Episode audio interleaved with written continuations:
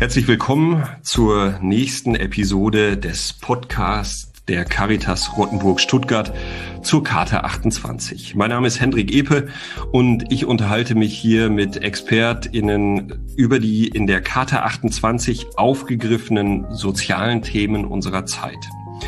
Mit dem Podcast möchte ich Sie inspirieren und selber lernen, neue Aspekte begreifen und herausfinden, wie unsere Gesellschaft in Zukunft tickt und über diese Interviews hinaus Verknüpfungen zwischen den Menschen herstellen, die ein Thema im Sinne des guten Lebens für alle weitertreiben wollen. Heute sind wir auf der Linie 5 unterwegs, der Linie, die sich mit dem Thema sorgende Gesellschaft befasst. Dazu spreche ich mit zwei Expertinnen aus der Caritas selber, mit Ewald Kohler. Herzlich willkommen vom Bodensee, also von der Caritas-Region Bodensee-Oberschwaben und mit Peter Gundler, Grundler, Peter Grundler aus der Caritas-Region Biberach-Saulgau. Äh, da haben wir uns eben schon mal kurz drüber unterhalten, äh, über die Landfläche, also über die Flächenregion, die da dahinter ist. Ganz herzlich willkommen äh, an Sie beide, dass Sie sich bereit erklärt haben, für diesen Podcast hierbei mitzumachen. Bevor wir dann inhaltlich einsteigen, einmal die kurze Frage an Sie, dass Sie sich einmal kurz den Hörerinnen und Hörern vorstellen. Wer sind Sie? Was machen Sie? Ich würde das Wort äh, sozusagen im Sinne des Alphabets an Sie, Herr Grundler, zuerst geben. Ja, Peter Grundler, ähm, Leiter der Caritas-Region Biberach-Solgau, eine Region, die zwei Landkreise ähm, betrifft, ein Landkreis Biberach und ein, ein, guter Teil des Landkreises Sigmaringen ähm, zwei Dekanate, rund 260.000 Einwohner, sehr ländlich strukturiert mit äh, Gemeinden äh, in der Fläche und einigen Städten, äh, die relativ prosperierend daherkommen, weil sie namhafte Firmen, Unternehmen haben, geprägt auch von Mobilität, ähm, also viel Pendler mit allem drum und dran ähm, und ein, ein, Land oder ein, eine Region, die äh, sich all den Entwicklungen stellen muss, die drumherum auch unterwegs sind. Also der ländliche Raum ist nicht mehr ein Rückzugsraum, sondern ist in der Tat auch mit allen Fragen befasst, die uns beschäftigen in der Gesellschaft an sich. Vielen Dank. Herr Kohler, darf ich Sie einmal bitten, mein Name ist Ewald Kohler, ich bin Leiter der Caritas-Region Bodensee-Oberschwaben. Wir sind tätig im Landkreis Ravensburg und östlich im Bodenseekreis. Äh, wir sind Partner von Landkreisen, Kommunen, äh, von Dekanaten und Kirchengemeinden und sind in verschiedenen sozialen Handlungsfeldern unterwegs. Und momentan beschäftigt uns auch sehr stark die Frage, wie man den äh, demografischen Wandel gut gestalten kann und wie man diese Herausforderung sag mal, äh, auch mit zivilgesellschaftlichen ähm, Handlungs, ähm, Handlungsmustern, mit Handlungsstrategien äh, äh, angehen kann. Ja, herzlichen Dank. Also äh, das, was ich äh, spannend finde, dass beide Regionen ja relativ ländlich geprägt sind. Ähm, jetzt auch durch die Corona-Pandemie natürlich auch das Land, äh, also Land als als Lebensraum sozusagen, dörfliche Strukturen und so weiter wieder an Attraktivität äh, gewinnt, gewinnen könnte. Da kommen wir sicherlich dann gleich im Laufe des äh, Gesprächs nochmal drauf. Sie hatten gerade angesprochen, demografischer Wandel. Sie haben damit sozusagen auch Themeneinstieg beide in Ihren Regionen eine Konzeption oder ein Konzept für das Thema sorgende Gemeinde oder sorgende Gemeinschaft ähm, entwickelt. Ich bin mir nicht sicher, wie man es genau bezeichnet. Gemeinde, Gemeinschaft, man findet äh, beide Bezeichnungen.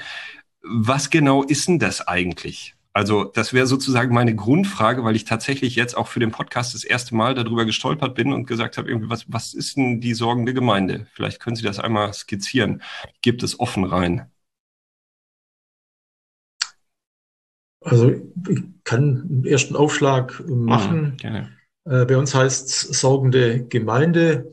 Äh, jetzt vom Handlungsmodell her, äh, wir definieren das so, dass wir sagen, letztendlich könnte man auch die Überschrift wählen, wie gelingt es uns, Lebensqualität in der Gemeinde, in den Gemeinden zu organisieren, egal welche Lebensumstände äh, vorherrschen und unter Berücksichtigung, wie kann man Teilhabe einerseits und Selbstbestimmung andererseits bis ins hohe Alter und eben in ganz unterschiedlichen Lebenssituationen organisieren, dort wo man lebt, dort wo man seinen, seinen Lebensmittelpunkt hat unter Einbeziehung der Ressourcen, die es in der Gemeinde gibt, äh, ob das Haupt- oder Ehrenamtliche sind, und unter Einbeziehung auch all der Angebote und Leistungen, die eben übergemeindlich unterwegs sind.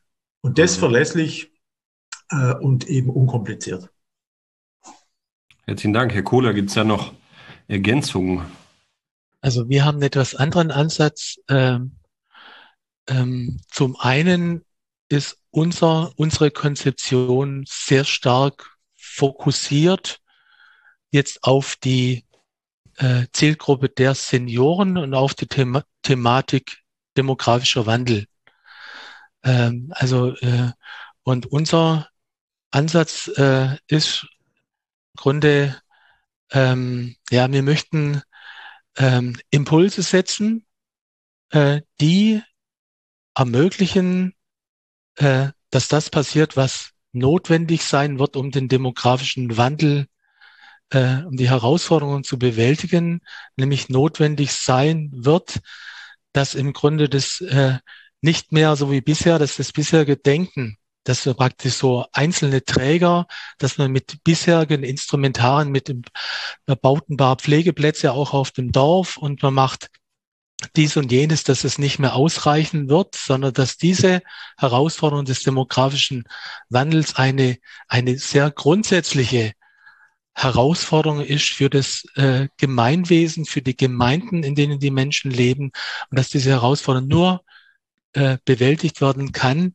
wenn im Grunde das Gemeinwesen äh, insgesamt als Gemeinschaft Verantwortung dafür übernimmt. Und das heißt, unser unser Prinzip ist, wir möchten das äh, solidarische ähm, Handlungsprinzipien, ja, solidarische äh, Verständnisse, äh, solidarische Verantwortung implementieren in die Gemeinden, in denen, mit denen wir arbeiten. Und der Fokus sind ganz klar die politischen Gemeinden, also jetzt nicht Kirchengemeinden oder irgendwelche einzelpartielle gesellschaftliche Einzelakteure, sondern die Frage ist, wie kann man, Blick ist gerichtet auf die äh, politische äh, ländliche Kommune, wie kann man den Gemeinsinn, wie kann man das, das soziale Miteinander, wie kann man die Eigenverantwortung der Menschen und, und äh, die Bereitschaft einfach äh, zur, äh, zu nachbarschaftlichen Hilfen, zum äh, solidarischen äh, Hilfen, wie kann man das stärken, ja, mhm. um, um alten Menschen einfach ein, ein gutes Altern, ein gutes äh, Leben im Altern zu ermöglichen. Mhm. Also finde ich, finde ich schon spannend, weil sozusagen zwei, also um da als erstes drauf einzugehen, ich habe noch verschiedene andere Sachen, die dabei jetzt auch rauskamen, aber als erstes auf die Zielgruppe mal einzugehen. Herr Kohler, Sie hatten gesagt, ältere Menschen bewusst in den Fokus zu nehmen. Herr Grundler, bei Ihrer sozusagen Einstiegsdefinition, wenn man das so will, sozusagen ist das gute Leben für alle oder die Teilhabe für alle äh, im, im äh, Zentrum, also eben sorgende Gemeinschaft oder sorgende Gemeinde auch aus Perspektive von von, sagen wir mal, von der von der Kita, äh, also äh, im Sozialarbeiter-Jargon wäre das dann von der Wiege bis zur Bahre, ja, wenn man das halt irgendwie so äh, ein bisschen äh, flapsig formulieren will, ja, eigentlich in dieser sorgenden Gemeinde vereint. Aber ähm, haben Sie diesen breiteren Fokus, Herr Grundler, oder ist es eher auch auf äh, die ältere Bevölkerung zugeschnitten? Ja, also ähm, man muss es so sehen. Es gibt ja schlicht und ergreifend die Erkenntnis, wenn ich für die eine Bevölkerungsgruppe etwas mache, wirkt sich oft positiv für die andere aus. Ein kleines Beispiel, äh, Stichwort äh, Kindertagesstätten, Familienzentren. Diese Familienzentren in der Gemeinde XY,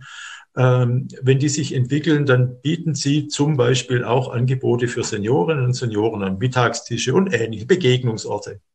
Insofern war unser Ansatz der, dass wir sagen, natürlich gibt es in jeder Gemeinde, allerdings sehr unterschiedlich, ähm, ähm, auch unter dem Aspekt demografische Entwicklung, äh, Bedarfe für Seniorinnen und Senioren, ähm, die sind mit im Blick. Wir haben aber gleichzeitig eben gesagt, wenn es tatsächlich so ist, dass wenn sich eine Gemeinde aufmacht, sich zu entwickeln und eine bestimmte soziale Infrastruktur weiterzuentwickeln, dann geht es eben nicht nur um eine Zielgruppe, sondern da gibt es Wechselwirkungen. Und ähm, den Effekt möchten wir einfach nutzen. Das ist allerdings sehr stark, ich glaube, das unterscheidet sich da in dem Fall gar nicht so stark vom Ansatz äh, äh, der Kollegen im Bodensee Oberschwaben, sehr stark vom konkreten Bedarf dann der jeweiligen Gemeinde abhängig. Weil die mhm. Kunst an sich ist schon die, äh, zu gucken, was tut sich denn in der Gemeinde? Wer ist da mit dabei? Wer unterstützt es? Und was sind da im Grunde die, die zentralen Fragen, die können mit Demografie zu tun haben, die können mit der Infrastruktur insgesamt zu tun haben. Insofern geht es eben bei uns äh, vielleicht auch von der, von der Grundanlage äh, um einen breiteren Zielgruppenkreis. Also ich glaube da in der Tat, dass wir nicht weit auseinander liegen. Bei uns ist eben so, dass wir, sag mal, diese klar ist, dass man auch, äh, sag mal, äh, Solidarität für Senioren nur generationenübergreifend natürlich denken kann. Ja, Solidarität ist unteilbar. Das ist ja ein Prinzip, ein Handlungsprinzip. Und, aber bei uns ist so, wir versuchen eben diese, es zu fokussieren.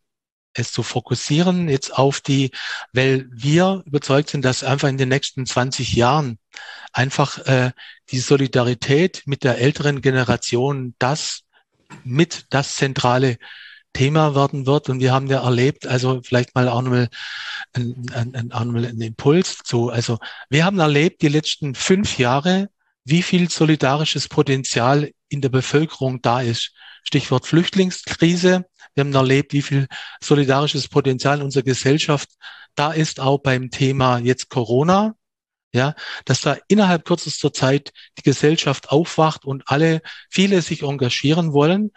Und unsere Vision, ich sagen, wir würden, äh, für uns wäre es eine ganz tolle Geschichte, wenn es gelänge, 50 Prozent des Potenzials, das in den letzten fünf Jahren spürbar war für Flüchtlinge oder jetzt auch Corona, das für Senioren zu aktivieren für die Menschen, die dieses Land mit aufgebaut haben und die jetzt einfach dran sind. Ja, weil die, äh, wenn wir feststellen, auch im, das, auch im ländlichen Raum, das Thema Vereinsamung, das Thema, ähm, ähm, ähm, das Thema das Alter mit allen Begleiterscheinungen zum Einzel, immer mehr auch zum Einzelschicksal wird. Ja, das Thema bis hin zur Verwahrlosung, dass das äh, so also, dass das nicht die Vision sein kann und dass wir deshalb da andere Antworten brauchen. Wir brauchen solidarische Antworten und die Bevölkerung äh, hat ja gezeigt, also, dass die Bevölkerung bereit ist, sich zu engagieren, aber man muss es in gute Bahnen lenken, man muss, man muss die, die, Themen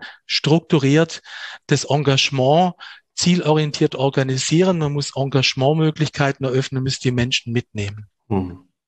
Ja, also ähm, finde ich ganz spannend aus eben wieder verschiedenen Perspektiven heraus. Eben es gab damals eben auch in dieser Klimadiskussion dann auch so eine drohende Spaltung zwischen den Generationen. Ja, dass quasi die jüngere Generation den Älteren vorgeworfen hat, dann halt irgendwie zu sagen, äh, ihr seid aber für diese Klimakatastrophe verantwortlich und so weiter und so weiter. Gab es irgendwie diese Videos, äh, ich weiß gar nicht, WDR, glaube ich, wo dann die Oma im Hühnerstall und so weiter und so weiter. Äh, müssen wir nicht näher darauf eingehen, aber eben so dieser drohenden Spaltung vorzubeugen, äh, die da gegebenenfalls da ist, die jetzt in dieser Corona-Pandemie wieder sozusagen ein Thema wird. Also schützen wir die Alten dadurch, dass wir alles zumachen und darunter dann wieder die Jüngeren leiden und so. Also das sind ja schon, schon spannende Themen, die damit einhergehen. Was mich interessiert dabei ist dann, solche Begriffe wie Teilhabe, wie Solidarität, wie auch, ähm, sagen wir mal, das Gemeinwohl, ja, so sind sehr, sehr große Begriffe die ähm, ja das Thema Innovation, das Thema Digitalisierung sind ähnliche Begriffe, wo man oftmals nicht weiß, was genau versteckt sich denn da dahinter. Also sowas wie Nachbarschaftshilfe beispielsweise gab es früher auch schon. Ja, das ist jetzt nicht irgendwie was total was Neues. Ähm, es gab schon irgendwie die die Möglichkeit sozusagen irgendwie äh, in in äh, äh, keine Ahnung Zentren sozusagen zusammenzukommen. Die Kirchen haben da viel geleistet, sozusagen damals zumindest, inzwischen auch deutlich, sagen wir mal unter unter äh, Kritik oder in, in, in Veränderung begriffen sozusagen. Aber was ist das, was ist das Konkrete daran? Also was ist der Unterschied zu sorgender Gemeinschaft jetzt und äh, früher sozusagen? Also, ja, also für mich gibt's äh, zwei Aspekte, die da wichtig sind. Man kann Solidarität, Sorgen nicht denken, ohne auch äh, das äh, Stichwort Subsidiarität ins Blickfeld zu nehmen. Subsidiarität ist eine, ein Grundprinzip eigentlich, äh, auf dem und das, das äh, Zusammenwirken, das Zusammenleben in unserer Gesellschaft basiert.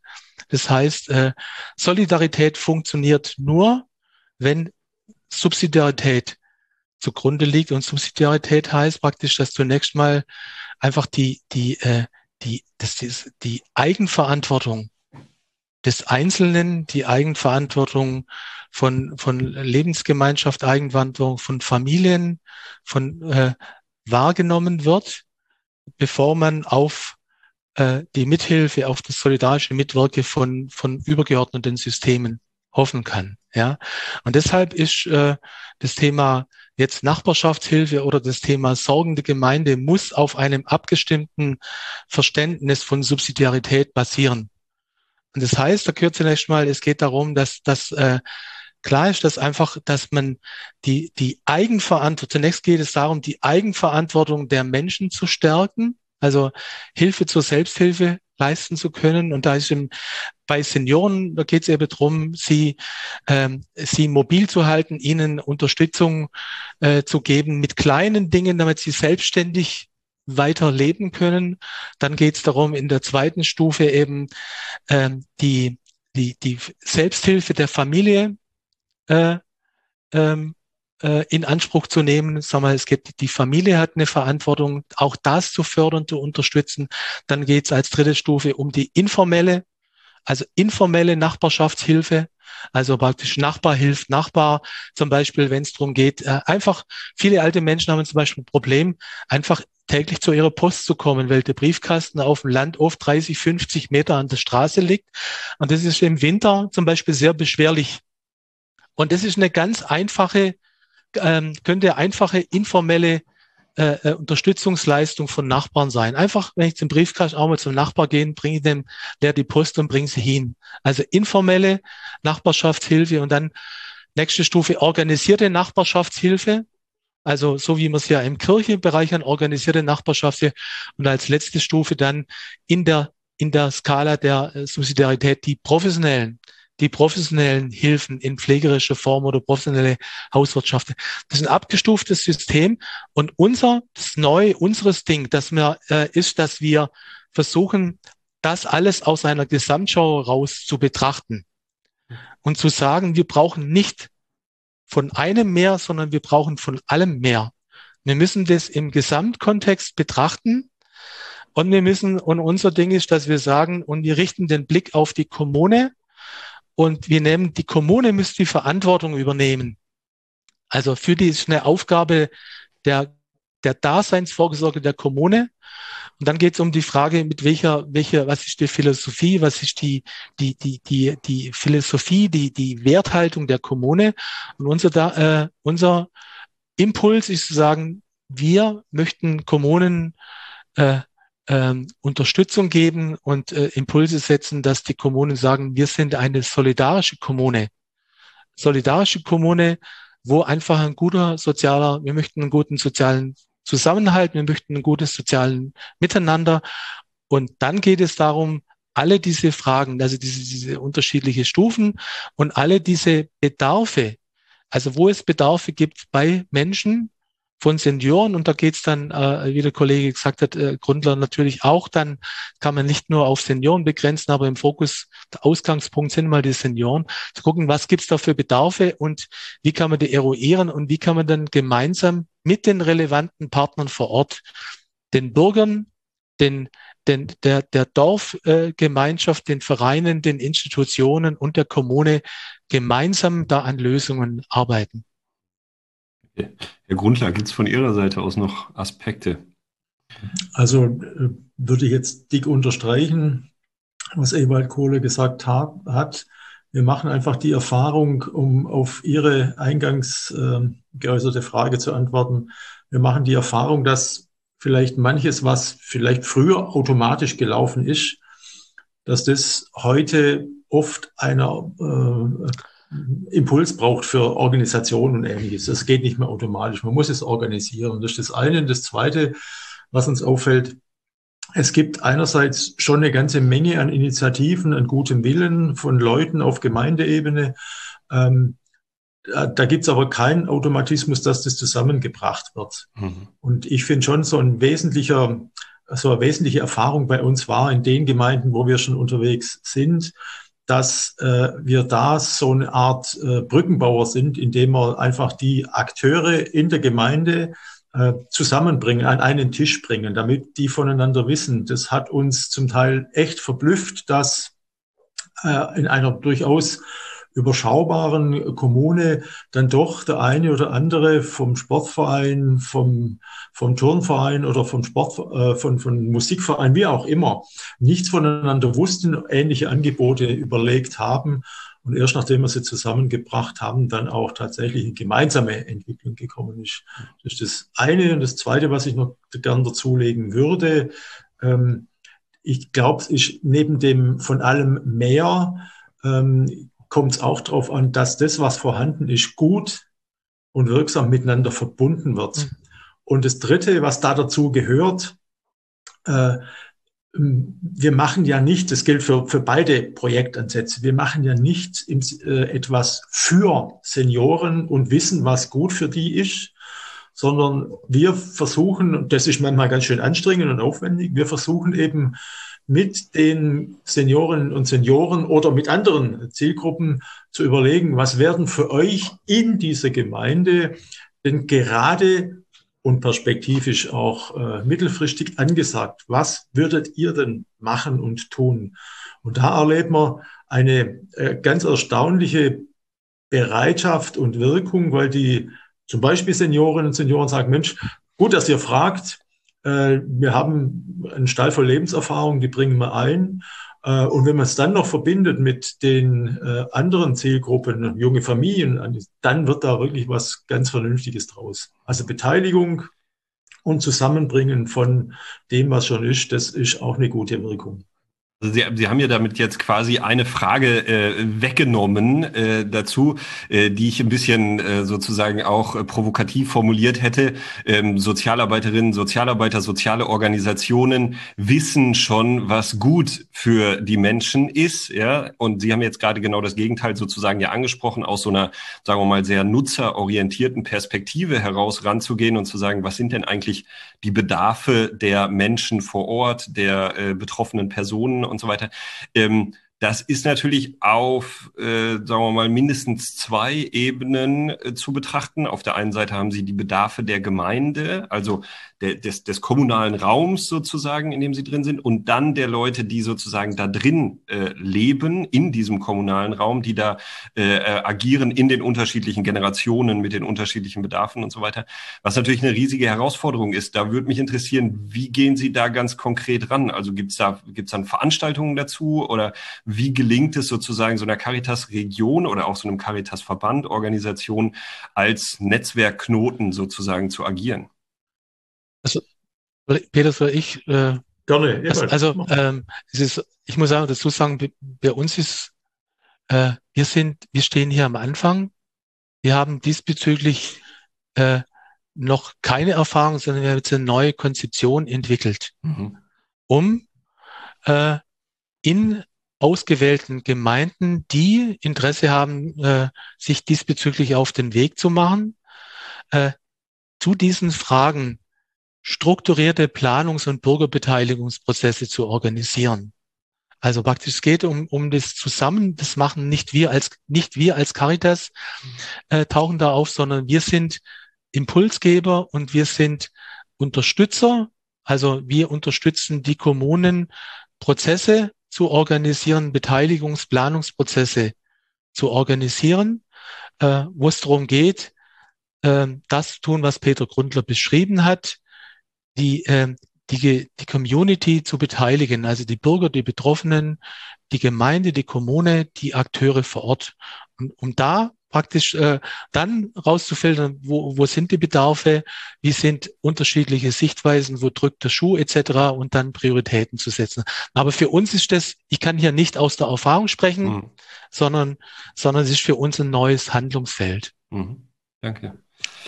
Herr Grunther, bei Ihnen ähnlich oder? Bei uns ist so, dass wir ähm, uns schon ähm, etwas früher auf den Weg gemacht haben, jetzt nicht auf der Basis der Charta 28, ähm, sondern einfach, weil auch der, der, wie soll ich sagen, der Entwicklungsbedarf mhm. äh, so groß war und das ist dann quasi in diese äh, Überlegungen der Charta 28 eingeflossen. Wir haben einen kleinen Vorlauf, wir haben den Ansatz ein bisschen anders gewählt. Ähm, wir haben gesagt, ähm, der, die Landkreise oder konkret auch der Landkreis Biberach der hat einen Entwicklungsauftrag auch in diesem Bereich quasi für die Kommunen. Ähm, und äh, wenn er will, dass man quasi planerische Voraussetzungen und Entwicklungsprozesse initiieren äh, soll äh, für die Kommunen, dann wäre es gut, wenn wir ansetzen auf Landkreisebene, damit wir das einfach in die Fläche bringen. Das war dann unser Zugang über den Landkreis und haben dann unser Modell dem Landkreis die Landkreisverantwortlichen vorgestellt, äh, mit der Wirkung, dass er gesagt hat, ja, im Zuge auch der unter anderem der Seniorenplanung, aber auch der Teilhabeplanung, das wäre für uns ein guter Ansatz. Äh, wir wären bereit, dann auch für diese Leistung von euch zumindest mal Geld in die Hand zu nehmen und äh, euch äh, hier zu unterstützen. Das war so der erste Schritt. Und der zweite Schritt war dann, dass wir gesagt haben, wenn wir uns da auf den Weg machen Richtung Kommunen und wir ja nicht wissen, wie der Bedarf aussieht und der Aufwand, wäre es gut, wenn wir in einem so ein Kooperationsnetzwerk äh, zusätzlich organisieren von Partnern, die eben ganz unterschiedliches Wissen mit in diesen Entwicklungsprozess einbringen. Das haben wir auch gemacht als zweiter Baustein. Und der dritte Baustein, da kommen wir wieder quasi äh, zu, den, zu den Ravensburger Kolleginnen und Kollegen, äh, ist dann auf verschiedene Kommunen zuzugehen oder die auf uns zugegangen äh, sind und dann mit denen zu überlegen, was ist bei euch gerade angesagt, äh, was braucht bei euch und dann die Prozesse dort ähm, ganz dezidiert äh, anzuleiern, die es notwendig macht in der jeweiligen Gemeinde mit dem Ziel, irgendwann mal eine Entwicklung äh, zu, äh, zu initiieren, die den ganzen Landkreis eben betrifft, entsprechende Infrastruktur dann auch schaffen kann mhm. äh, und übertragbar ist auch auf andere Gemeinden. Und ob wir dann in der konkreten Gemeinde äh, zum Beispiel so Analyseprozesse, äh, Beteiligungsprozesse selber machen oder die Gemeinde einfach mithelfen, dass sie jemand anders findet, der das macht. Das ist dann eher eine Frage der Methodik und der, der, äh, des Zugangs von Ressourcen mit allem drum und dran. Und da wird dann jeweils pro Gemeinde in der Tat ausgemacht, äh, wie denn der Aufwand, der von uns dann äh, geleistet wird, dann entsprechend ressourcenmäßig auch äh, dargestellt wird. Mhm. Äh, aber wir haben eben aufgrund von dieser Kooperation mit dem Landkreis äh, zunächst mal nicht den Druck, dass wir sofort mit jeder Gemeinde dann auch noch eine Vereinbarung, was die Finanzierung angeht, äh, machen müssen. Vielleicht darf ich ergänzen, also bei uns ist es auch eine Kooperation mit dem Landkreis. Wir haben den Vorstoß gemacht beim Landkreis, haben diese unsere Konzeption vorgestellt und diese Konzeption wurde vom Kreistag beschlossen und ist jetzt ein Handlungsbaustein des Landkreises zur Umsetzung des seniorenpolitischen Konzeptes. Und äh, das heißt, äh, wir sind mittlerweile im Grunde beauftragt vom Landkreis. Wir kriegen vom Landkreis Geld, um mit, aber ganz klar mit ausgewählten Kommunen, die bereit sind, diese, diesen Weg also konsequent und verbindlich mitzugehen. Ja, also beauftragt so etwas, solche im Grunde so eine Art Gemeindeentwicklung, seniorengerechte, solidarische Gemeindeentwicklungsprozesse äh, äh, anzugehen und äh, wie gesagt finanziert über den Landkreis, aber ähm, äh, wir äh, es äh, immer wirklich immer klar vereinbarten strukturierten Rahmen und auch mit dem, auch mit der, mit der Verbindlichkeit, es langfristig anzugehen, jetzt nicht irgendwo mal einen Schnellschuss zu machen und auch sich finanziell dann zu engagieren. Also das, weil unser Ding, um die Nachhaltigkeit zu sichern, sieht unser Konzept vor, dass die Gemeinde bereit sein muss, dann auch Geld in die Hand zu nehmen, um vor Ort also solche sogenannte lokale Kümmererstellen einzurichten. Ja. Mhm.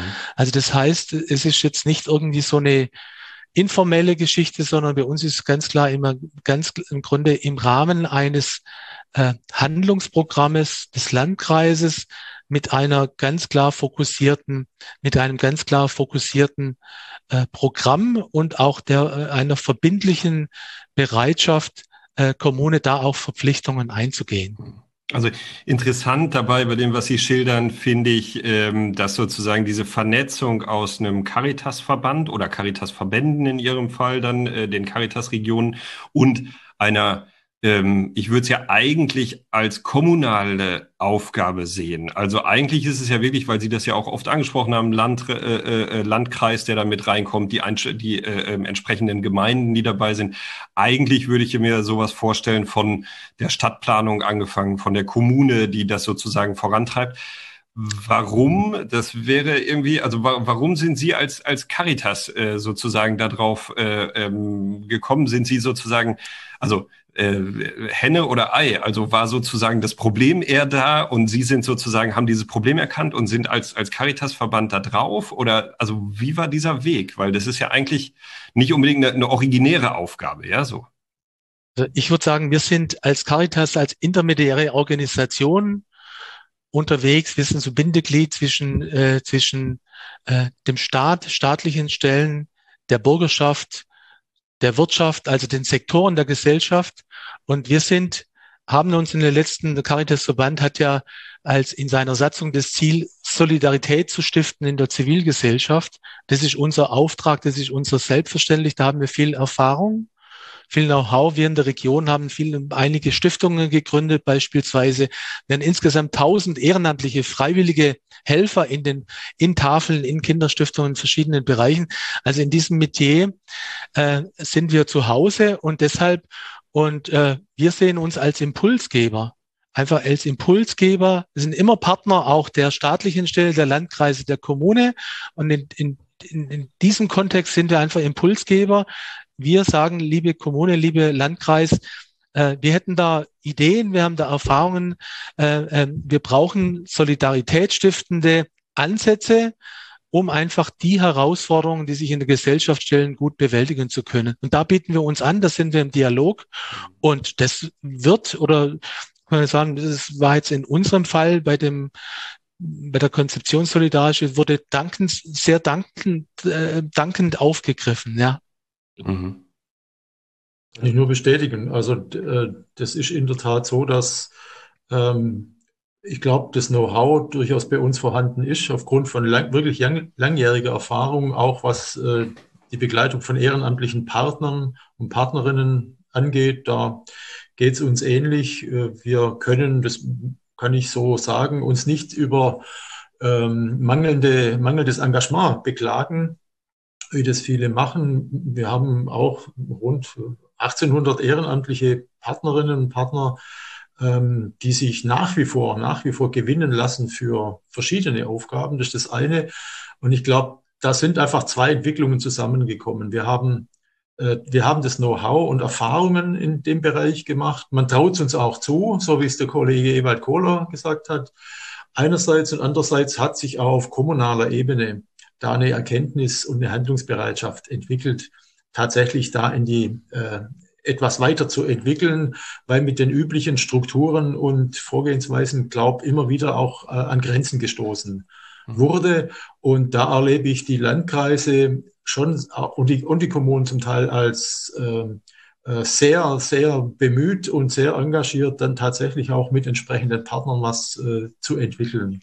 Mhm. Und da bieten wir uns einfach an und äh, bekommen dann entsprechend auch den Auftrag dazu. Auch weil wir verlässliche Partner sind. Ich glaube, das darf man nicht unterschätzen. Und, und ich glaube, dass äh, wir stellen schon fest, ich glaube, dass gerade diese, diese zwei erwähnten äh, äh, Krisen, die ich, die ich vorhin schon gesprochen habe, Flüchtlingskrise und Corona-Krise, einfach ja auch äh, den politischen Verantwortlichen vor Augen geführt hat, dass äh, sagen wir, äh, schwierige Situationen in der Gesellschaft nicht allein von staatlichen Stellen gelöst werden können, sondern dass es da wirklich ein gutes Miteinander braucht, dass viele Hände anpacken müssen und dass da einfach auch Wohlfahrtsverbände, Kirchen, Vereine, also zivilgesellschaftliche Potenziale letztendlich in schwierigen Situationen vielleicht sogar entscheidend sind, dass die Dinge bewältigt werden können. Und das hat, ich glaube, das hat auch zur, nochmal zu einer, vielleicht zu einer größeren Offenheit geführt. Ja, und diese, äh, äh, die auch die, die, die äh, Kommunen äh, sensibilisiert auch nochmal für diese ganze Thematik und, und für das Thema Solidarität und, und, und äh, sozialer Zusammenhalt. Ja, und, und ich glaube, von daher ist die, vielleicht die Zeit jetzt auch richtig reif, um darauf aufbauend, aufbauend auf diesen Erfahrungen und aufbauend teilweise auf dem guten auch äh, Teamgeist oder auf das gute Miteinander, ja, äh, das sich da teilweise entwickelt hat, da aufzubauen und zu sagen, da können wir auch noch andere Themen gemeinsam angehen. Mhm. Also ich, ich würde es wirklich ja auch fast in die Richtung der, einer, einer Kernkompetenz von der Verbandsstruktur mhm. sozusagen bezeichnen. Also diese, diese Netzwerke, die da sind und die bis tief sozusagen, also was weiß ich, diese, diese äh, äh, Caritas ehrenamtlichen äh, Organisationen auf dem Land, wie heißen die Caritas-Konferenzen sind das, glaube ich, ja, die dann auf dem, ja. in den Dörfern sozusagen bis wirklich in die, in die äh, Strukturen vor Ort oder bis an den Küchentisch mhm. sozusagen reichen, ja, die dabei sind und dann eben nutzbar sind, um auch kommunale äh, Gestaltungsaufgaben wahrzunehmen.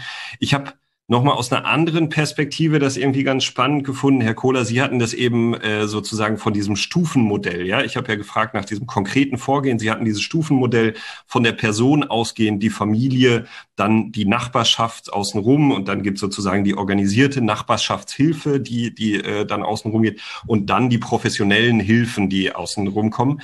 Mich hat dieses Bild erinnert an diese niederländische Pflegeorganisation Bürzorg, äh, ja, von der, die, die ja quasi sehr, sehr äh, ähnlich ähm, unterwegs sind und sagen, wir bieten Pflege an, machen das Ganze als ein äh, spannendes, aus meiner Perspektive, Geschäftsmodell, wo man irgendwie sagt, okay, wir sind gar nicht diejenigen, die sozusagen die Hilfe direkt leisten, sondern wir sind eigentlich die Organisation, die die Hilfe organisiert, ja, also sozusagen mit den Nachbarn, mit dem Netzwerk mit und das dann eben in diesem Fall von Bürzorg auf der Pflege, ambulanten Pflege vor allen Dingen, aber das kann man sich ja auch für viele andere Bereiche vorstellen, also wo dann eben auch solche Strukturen mit reinkommen und die konkrete Frage dahinter ist, ergeben sich da gegebenenfalls auch neue Geschäftsmodelle für Caritas-Verbände raus?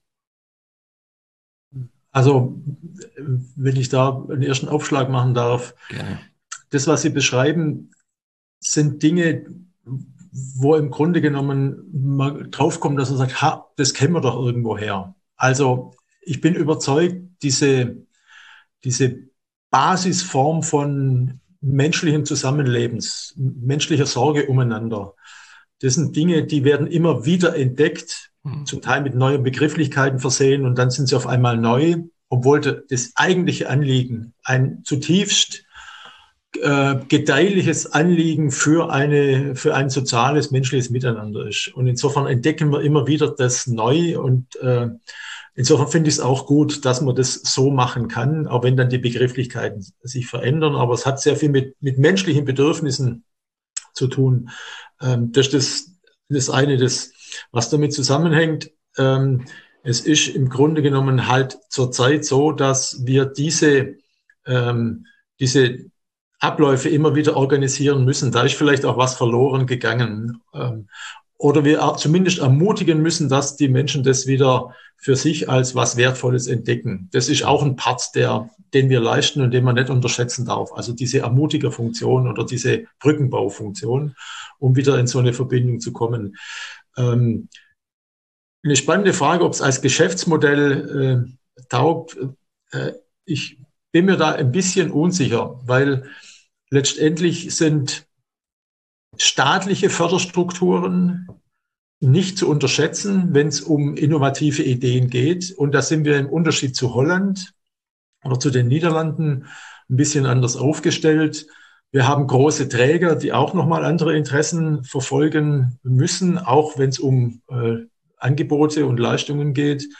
Ähm, unser Ansatz, und ich glaube, der ist ähm, gleich auch wie in Bodensee-Oberschwaben, ist zunächst mal nicht im Vordergrund ein neues Geschäftsmodell zu entwickeln, sondern zunächst mal tatsächlich über Kooperationen überhaupt eine, eine Infrastruktur zu entwickeln. Und erst der zweite Schritt ist in der Tat dann zu sagen, da könnte auch ein Geschäftsmodell daraus erwachsen. Äh, und das betrifft nicht nur diesen Bereich der äh, gemeindlichen Arbeit. Wir erleben es ja auch da, äh, sind die Holländer wieder äh, äh Vorreiter in der Jugendhilfe ähnlich. Da gibt es ja. dieses Modell Science of Safety, wo es ganz stark darum geht, die Nachbarschaft, die soziale Infrastruktur mit einzubinden.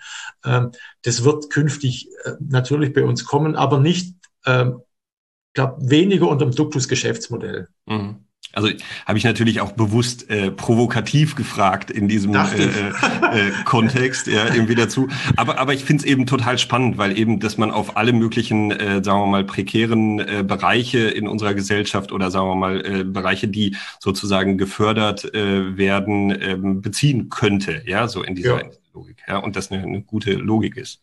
Herr Kohler. Ja, also ich, wie gesagt, ich ähm, wichtig ist, darauf hinzuweisen, dass man eben nicht so mal die Dinge gegeneinander ausspielt, sondern wir brauchen von allem mehr. Also wir brauchen wirklich, wir brauchen auch mehr, also diese traditionelle, professionelle Hilfenpfleger, wir brauchen, wir brauchen äh, davon mehr, ja. Und wir haben da hier leistungsfähige Strukturen im Caritasverband. Es wird ja von den Mitgliedseinrichtungen wahrgenommen. Die machen alle einen hervorragenden Job.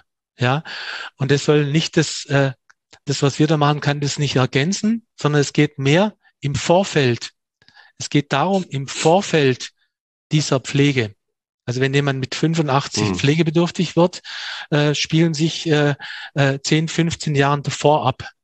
Ja, und da geht es darum, da äh, mit solidarischen Strukturen, mit solidarischen Ansätzen ein, äh, ein gutes Leben zu ermöglichen, Selbstständigkeit zu fördern, ja, und durch Prävention, durch Gesundheitsförderung etc. möglichst vielleicht auch äh, dazu beizutragen, dass die Menschen länger gesund, fit, eigenständig leben können. Ja, und dann, äh, wenn der Zeitpunkt und der Zeitpunkt kommt, irgendwann immer, dass man tatsächlich pflegebedürftig wird, und dann professionelle Hilfen braucht. Ja, also das heißt, die Dinge, die gehen ineinander über und es geht nicht darum, das eine durch das andere zu ersetzen, sondern im Grunde auch hier im Sinne eines Stufenmodells, Stufenmodells zu gucken, was braucht man für die jeweilige Lebensphase, was ist hilfreich, was ist förderlich. Und da braucht man mehr Solidarität. Und wenn der Zeitpunkt da ist, braucht man hochprofessionelle, äh, äh, effiziente, äh, professionelle Pflege und Unterstützung. Ja, und dieses holländische Modell, ich glaube, das ist hochinteressant, aber äh, in unserem deutschen System, also also die Finanzierungslogik äh, in Deutschland äh, ist eben eine ganz andere, ja, als in Holland. Und wenn die Politik diese Rahmenbedingungen, der also die Finanzierungslogik nicht ändert, wird sich in, also dieses holländische Modell eben nie etablieren können. Ja, also wie, wie gesagt, das holländische Modell ist ja. nur sozusagen von dieser Logik her. Also es gibt dieses äh, äh Onion-Model sozusagen, ja. was als, als äh, Struktur dahinter liegt, ja. mit, dem, mit dem Klienten im Zentrum oder der, dem Nutzerin im Zentrum und dann eben nach außen gehen, bis ganz außen erst die professionelle Hilfe, die ja in, sagen wir mal, ganz ursprünglich von Caritas geleistet wird. Ja, wir sind die Professionellen, die dann sozusagen irgendwie da, darauf kommen. Und das passiert erst ganz außen. Das war nur so die, die Idee dabei und bei den, bei den restlichen Aspekten bin ich ich da sehr dabei. Ja. Ich habe eben am, äh, in unserem Vorgespräch gesagt, wir gucken dabei, äh, unter einer Stunde äh, zu bleiben. Da sind wir jetzt schon fast äh, angelangt. Ähm, ich habe noch ein paar Fragen auf meiner, auf meiner Frageliste, die ich eigentlich noch gerne loswerden würde. Aber ähm, um nicht sozusagen im Detail abzuschweifen, ähm, wenn Sie sozusagen Ihre bisherigen Erfahrungen reflektieren und gucken, was könnte man dafür für andere Caritas-Verbände auch nutzbar machen? Was wären die, die, sagen wir mal, Ihre, Ihre drei Tipps äh, sozusagen für Caritas-Verband XY, wenn Sie in eine ähnliche Richtung da agieren wollen würden? Wie würden Sie vorgehen? Oder was, was wären die drei wichtigsten Aspekte, die Sie mitgeben würden als, als Giveaways sozusagen? Also bei uns wären es, oder aus meiner Sicht sind es drei. Das eine, das erste wäre, dass jetzt in, in der jeweiligen Organisation, also sprich bei uns, zunächst mal ein, ähm, dieses Ganze gut durchdacht wird, also wirklich auch konzeptionell gut durchdacht wird und entsprechende Einstellungen und Haltungen da sind. Mhm. Das geht nicht irgendwie automatisch, sondern da braucht es auch Leute, die das gut befördern. Also Mitarbeiter, Kolleginnen, Kollegen. Äh, und dann eben auch ein gut durchdachtes Konzept. Das zweite, sucht euch Kooperationspartner. Ihr kriegt das nicht alleine gestemmt. Und in diesem Kontext heißt auch, und Land zu teilen. Denn es geht nicht darum, dass man nur sein Etikett draufklebt, sondern tatsächlich, wer in Netzwerken unterwegs ist, werden, die, die werden das bestätigen können. Es geht darum, eine gemeinsame Leistung zu generieren und auf den Weg zu bringen. Also sucht euch Kooperationspartner, Verbündete und lernt zu teilen. Und das Dritte ist, es braucht ähm, einfach auch Ressourcen, um das zu realisieren. Man schüttelt es nicht aus dem Arm, Ärmel. Das ist das eine. Und man braucht einen langen Atem. Also das Motto beharrlich und genügsam könnte durchaus äh, am Anfang auf jeden Fall stehen. Äh, das gibt eine Dynamik mit allem drum und dran, aber man braucht einfach einen langen Atem mit allem, was dazugehört. Danke. Herr Kohler, haben Sie noch drei, die drei wichtigsten Tipps? Also Grundvoraussetzung, äh, um hier tätig zu werden, ist ja überhaupt einfach eine, sag mal, auch eine, ähm, ähm, eine eigene Philosophie und äh, sag mal, die, die Ausrichtung von Caritas-Verbänden diesbezüglich ist ja äh, teilweise sehr unterschiedlich. Viele sind ja sehr stark nach wie vor sagen wir, trägerorientiert und Einzelfallhilfe orientiert mit Diensten oder mit Angeboten, mit pflegerischen Angeboten. Hier haben wir es ja im Grunde um ein anderes, geht es um ein anderes Verständnis von Caritas-Arbeit, wo es darum geht, im Grunde Solidarität stiften tätig zu werden und mit Methoden, Methodik der Sozialraumorientierung, mit Methoden der Gemeinwesenarbeit zu arbeiten. Und das heißt, bevor man tätig werden kann, muss man erstmal sich äh, klar sein, will man das und, und, äh, und sich konzeptionell dazu zu rüsten. Punkt eins.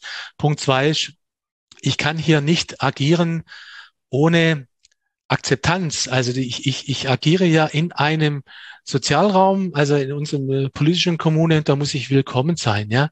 Und da brauche ich Partner und da muss ich den Weg bereiten, dass ich Partner finde, die bereit sind, einfach, äh, sagen wir, sich äh, äh, diese, diese Denke, sich mit dieser Denke auseinanderzusetzen und zu sagen, ja, das ist, das ist ein Weg, äh, der uns weiterhelfen kann in der Zukunft. Also ich muss da auch, also ich muss mir auf das, ich brauche Verbündete, ich brauche Partner, äh, in, äh, ich würde sagen, auch auf der, auf der kirchenpolitischen, auf der kommunalpolitischen Ebene, die bereit sind, einfach äh, da mitzugehen und zu sagen, wir, wir machen uns gemeinsam äh, auf den Weg.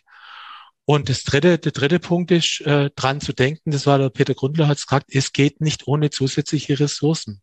Also es ist, die Ressourcenfrage stellt sich, um das fachlich und nachhaltig äh, gehen zu können, muss man von Anfang an die Ressourcenfrage mitdenken. Und das haben, wie gesagt, und deshalb haben wir da, wir haben da hier Ressource geschaffen, so eine zentrale Ressourcen und es wird, äh, gibt komplementäre Ressourcen in jeder Kommune und ohne die geht's nicht. Also jetzt sagen, man macht das sowas nebenbei oder mal so alle äh, sechs Monate kommt man mal vorbei, sondern man muss hier richtig dann powern und das in Fokus nehmen und irgendwo und dafür, dafür muss man Ressourcen einplanen, sonst macht's keinen Sinn.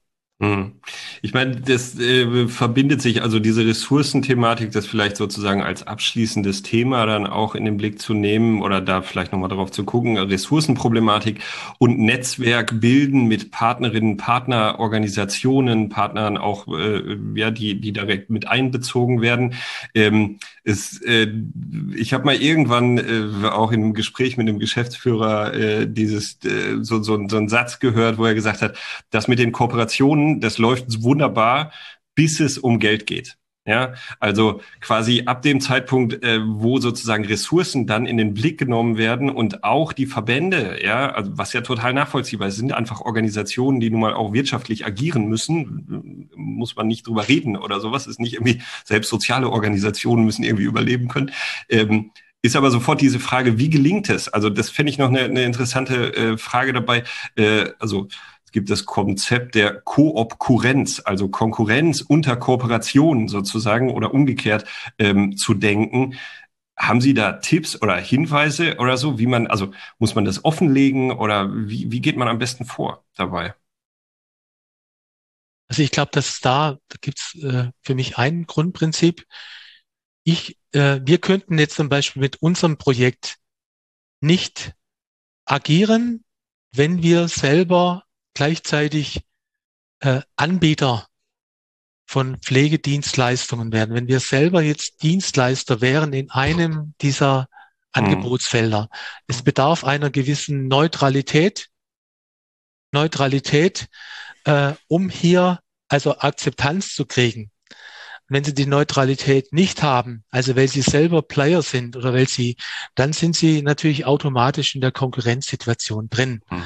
Also das ist zum Beispiel jetzt einfach eine Grundfrage, das ist auch Geschäftsgrundlage für uns, zum Beispiel mit dem Landkreis. Wir sind da nicht, wir sind nicht äh, äh, Anbieter von äh, Pflege oder Nachbarn, wir sind teilweise indirekt verbunden, weil unsere Partner, Mitgliedseinrichtungen von Kirchengemeinden angefangen bis zu, bis zu Pflegeeinrichtungen, Sozialstationen oder auch Stiftungen, da ganz, ganz wichtige professionelle Player blind, aber wir als Caritas-Region sind in der neutralen Position. Mhm. Das ist zum Beispiel eine, eine wichtige Voraussetzung, um äh, äh, ansonsten wird man sich sofort verstricken in irgendwelche äh, in irgendwelche äh, Konkurrenzgeschichte. Und wie gesagt, wir wir äh, wir sagen auch zweiter Punkt ist, wir sagen ja der Hauptverantwortung, die Hauptverantwortung muss die Kommune selbst wahrnehmen.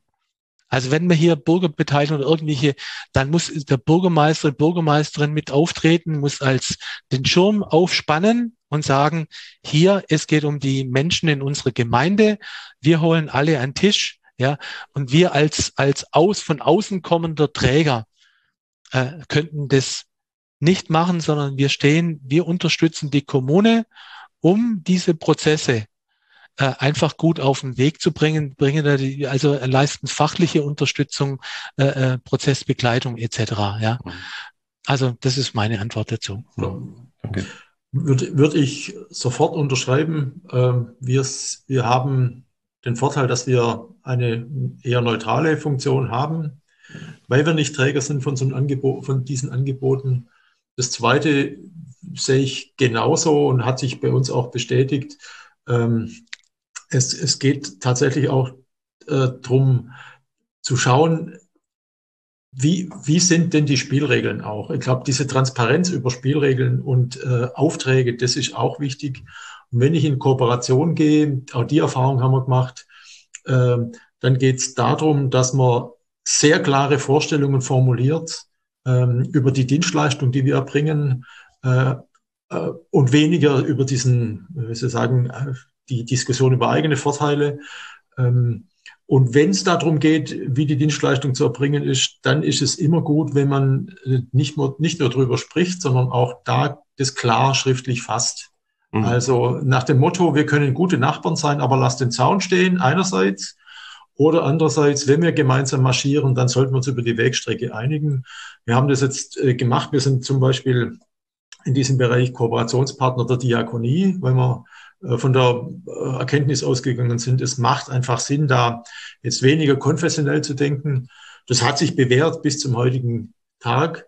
Äh, aber auch da ist es so, genauso wie mit dem Landkreis klar, wirklich klar geregelt, unter welchen Bedingungen, Konditionen das geleistet wird. Und das ist sehr transparent. Hm. Das kann auch jeder sehen. Da gibt es keine geheime Kommandosache. Und das bewirkt insgesamt dann eben ein Bild, wo man eben sagt, das ähm, tut dann insgesamt auch der Zusammenarbeit gut. Ja, herzlichen Dank. Dann letzte Frage. Sie hatten es äh, angesprochen. Auf der einen Seite brauchen Sie Ressourcen. Das ist, glaube ich, äh, unstrittig. Also Ressourcen, die bereitgestellt werden von kommunaler Seite, von staatlicher Seite. Es gibt auch ja einige Förderprogramme in diesen, sagen wir mal, Bürgerbeteiligungsprozessen und so weiter, die ja da inzwischen aufgesetzt sind, was, was äh, ganz, ganz spannend ist. Aber was gibt's noch sozusagen, was Sie sich wünschen würden, wo Sie sagen würden, okay, um das Thema sorgende Gemeinde ähm, weiter voranzutreiben? Wo würden Sie noch einen Bedarf sehen, wo man sagen würde, da müsste man noch mal genau hingucken? Das wäre noch ein Bedarf, der, den Sie sehen würden, um dieses Thema größer zu machen. Also ich sehe den größten Bedarf äh, zunächst mal darin, einfach äh, also im Bereich der Bewusstseinsbildung, im Be Bereich der Bewusstseinsbildung der Bevölkerung im Bereich der Bewusstseinsbildung einfach auch äh, von, von Akteuren aus der Zivilgesellschaft und der Wirtschaft einfach äh, daran zu arbeiten, äh, dass das einfach in, in, in noch viel mehr Köpfen ankommt, dass das Wohlergehen unter Gesellschaft, unserer Gesellschaft von uns allen abhängt. Ja, mhm. dass es nicht irgendwelche äh, äh, äh, Spezialorganisationen wie die Caritas oder die irgendwo die Landkreise mit, mit, mit ihren äh, Sozialamt oder Jugendämter dafür verantwortlich sind, sondern dass es um unsere Gesellschaft, um unser Gemeinwesen geht und dass wir alle eine Verantwortung haben und dass wir alle auch tätig werden können. Ja,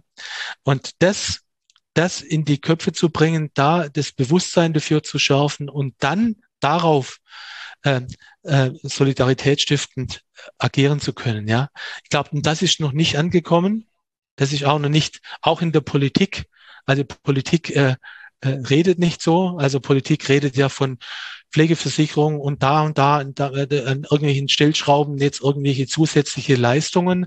Aber letztendlich ähm, dieses, dieses Solidaritätsthema äh, muss politisch aufbereitet werden in einer Weise, auf den äh, auf Bund, auf Landesebene bis hin zu kommen, so dass es die Bürger verstehen und dass es die Bürger, äh, äh, äh dass die Bürger mitgehen können. Und dann braucht man äh, äh muss es, äh, muss es äh, runtergebrochen werden auf, auf Handlungskonzepte. Ja. Und wie gesagt, unser Versuch war, war jetzt einen kleinen, einen kleinen Rahmen, ein Handlungskonzept sammeln, ein mögliches Handlungskonzept für ländliche Kommunen mal zu entwickeln. Mhm. Ja, aber da gibt's konzeptionell noch viel zu tun. Und da ist die Politik, wenn Sie jetzt zu der Frage mit den Förderprogrammen des Landes, nennen wir die Quartiersimpulse, Förderprogramm, mhm. Landbau, ganz tolle Sache. Da über die Allianz für da gibt's ja äh, tolle ähm, Unterstützungsmöglichkeiten, um Planungsbeteiligungsprozesse zu organisieren. Mhm. Unsere Erfahrung ist, dass die Je kleiner die Gemeinde ist, sind sie schon damit überfordert. Bei der Antragstellung und dieses Prozessmanagement, mhm. das notwendig ist, um diese, diese Quartiersimpulse gut umzusetzen, ist eine kleine Landgemeinde überfordert, weil die Bürgermeister sagen, Gottes Willen, ich bin Mädchen, äh, äh, Junge für alles und jetzt soll ich auch noch so komplizierte Prozesse da irgendwo steuern, koordinieren, die sagen, ich brauche Hilfe. Ich brauche Hilfe schon bei diesen Prozessen, und ich brauche, und, und der zweite Punkt, Kritikpunkt daran, mit den Prozessen allein ist es nicht getan.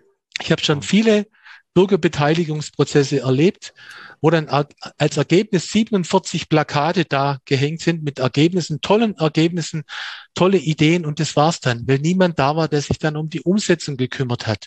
Also praktisch, das heißt, wir brauchen, da sind wir jetzt wieder bei den Ressourcen, wir brauchen dann äh, ähm, Ressourcen, wir brauchen Strukturen, die sich nachhaltig darum kümmern, auch Ideen, die generiert worden sind, aus Planungs-, aus Beteiligungsprozesse konsequent umzusetzen. Und da haben wir noch ein großes Manko. Bei unserem Projekt ist es so, dass wir das implementiert haben, sagen, es geht nicht ohne Grundvoraussetzung, dass in der Gemeinde da eine Personalressource, eine Kümmererstelle geschaffen wird, um dieses Problem äh, im Grunde von vorne weg äh, da ins Blickfeld zu nehmen. Wie gesagt, aber da ist insgesamt, sag mal, in der Politik noch viel zu tun. Mhm. Herr Grundler, wenn kann, Sie sich noch ich, was wünschen dürfen, obendrauf. Ja, kann ich, kann ich bestätigen. Das, das ist so, ähm, das hat was mit Haltung und Einstellungen zu tun. Ähm, äh, bei uns mag vielleicht woanders anders sein, gibt es schon manchmal noch die Haltung, bei uns auf dem Land ist alles in Ordnung. Das ist noch ein bisschen heile Welt und das Bild möchte man auch erhalten. Das ist aber nicht mehr so, das mhm. muss man auch klar sagen. Und das Zweite ist ähm, die Erkenntnis, äh, es läuft nicht irgendwie nebenher. Wenn ich mich diesen Prozessen stelle, dann muss ich tatsächlich auch gucken, dass ich die Voraussetzungen schaffe. Ähm, und das Dritte, was dazu kommt, äh, geht in die Richtung, was Ewald Kohler gesagt hat. Wir haben wirklich gute Förderprogramme, gut gemeinte Förderprogramme, die machen aber häufig Halt, wenn es dann tatsächlich um die Realisierung geht. Äh, das sind diese 46 Plakate oder wie viel auch immer an der Wand hängen und wer macht's dann? Mhm. Und da bräuchten wir im Grunde genommen auch eine möglichst unkomplizierte Unterstützungsform. Das fängt bei Geld an und hört bei Manpower und Womanpower auf, äh, um tatsächlich dann die Dinge umzusetzen. Und da brauchen wir auch nicht 25.000 Projekte, die alle eine Halbwertszeit von zwei Jahren haben und dann sind sie quasi verbrannt, sondern wir brauchen auch da äh, eine gewisse Nachhaltigkeit, damit man was entwickeln kann, weil die Prozesse, und das ist eine wirklich alte Erkenntnis aller der, die da tätig sind, das geht nicht von, von heute auf übermorgen. Das braucht eine wirkliche Zeit und die muss man sich lassen. Und dann backe ich auch mal zur Not kleine Brötchen, die machen auch satt und hoffe dann, dass, dass es weiterentwickelt und Appetit auf mehr kommt. Äh, und nicht zu denken, jetzt muss ich zunächst mal wirklich die Titanic bauen äh, als größtmögliches Schiff, das dann aber dann halt doch todsicher untergeht. Mhm. Das sind so, so Grundhaltungen, die einfach das befördern sollten. Und da braucht es Botschaften, sowohl aus Politik, aber auch aus, ähm, aus den ganz normal anderen relevanten gesellschaftlichen Gruppen. Ganz herzlichen Dank. Also ich glaube, mit den beiden äh, Schlussstatements, Schlussforderungen, ähm, glaube ich, macht das wirklich nochmal ein rundes Bild auch dazu. Vielleicht nur aus meiner äh, ganz individuellen Perspektive nochmal. Ich habe lange Jahre äh, Förderanträge an Hochschulen äh, bearbeitet. Deswegen kann ich das gut nachvollziehen, dass die nicht, äh, also dass das nicht einfach ist, sozusagen diese Umsetzung und dass es dafür Ressourcen braucht. Das ist der eine Punkt. Auf der anderen Seite steht in jedem von diesen Förderanträgen Beiträgen irgendwas von innovativ drin. Und das eigentliche Spannende wäre ja das, was Sie gerade gesagt hatten, Herr Grundler, zu sagen, lass mal das innovativ weg, sondern lass mal das, was wir haben, wirklich langfristig und damit nachhaltig, Sie hatten den Begriff gerade auch gebraucht, umsetzen, um eine Gemeinde, um eine Kommune entsprechend auf den Weg zu bringen und entsprechend zu gestalten. Ganz herzlichen Dank an dieser Stelle. Wir sind äh, locker bei der Stunde, glaube ich, angekommen, die wir, die wir angesetzt hatten. Äh, mir hat es riesig viel Spaß gemacht. Danke sehr. Vielen Dank, Herr Eppe. Vielen Dank auch von meiner Seite aus.